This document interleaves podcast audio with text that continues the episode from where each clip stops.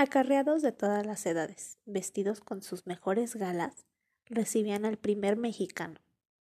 Cientos de banderitas de colores ondeaban al tiempo que los vivas invadían. En ambiente festivo, la llegada del mandatario.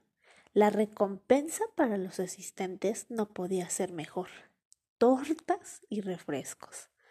En otras ocasiones, los empleados de los lugares inaugurados participaban voluntariamente. Estrechar la mano del presidente o verlo cerca no eran algo de todos los días. Y en algunos momentos del siglo XX fue un orgullo hacerlo. La intención del hombre del poder era clara dejar en la memoria de los mexicanos el arduo trabajo realizado por el jefe del Poder Ejecutivo para beneficio de la nación y sin embargo muchos de los actos inaugurales estaban manchados con la simulación propia del sistema político mexicano, y hasta el presidente era víctima de la mentira de sus colaboradores.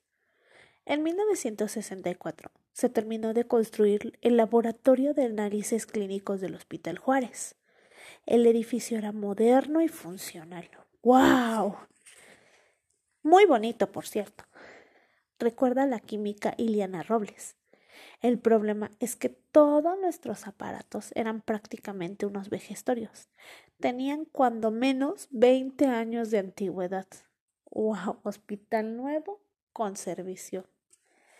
El doctor Santiago Fraga, jefe de laboratorio, comunicó a sus colaboradores que el presidente López Mateos inauguraría el nuevo edificio y pidió al personal presentarse con sus mejores batas. Ni siquiera una les proporcionaron en el hospital. Llegó el día esperado y como siempre los químicos se presentaron muy temprano. La sorpresa fue mayúscula. Los viejos aparatos habían sido recogidos y en su lugar fueron colocados colorímetros, centrifugas, microscopios y demás instrumentos todos nuevos, flamantes, luminosos. La alegría era inmensa. A partir de ese momento podrían trabajar en mejores condiciones. Llegó el presidente, saludó de la mano, se retrasó, se retrató. Una vez que terminó el acto oficial, los químicos regresaron al laboratorio y se encontraron con otra sorpresa. ¡Wow!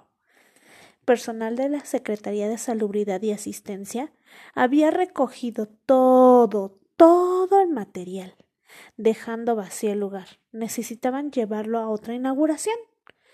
Con cierto desánimo los químicos tomaron los viejos instrumentos y se pusieron a trabajar. El único consuelo que guardaban, si podía considerarse así, fue haber estrechado la mano del presidente.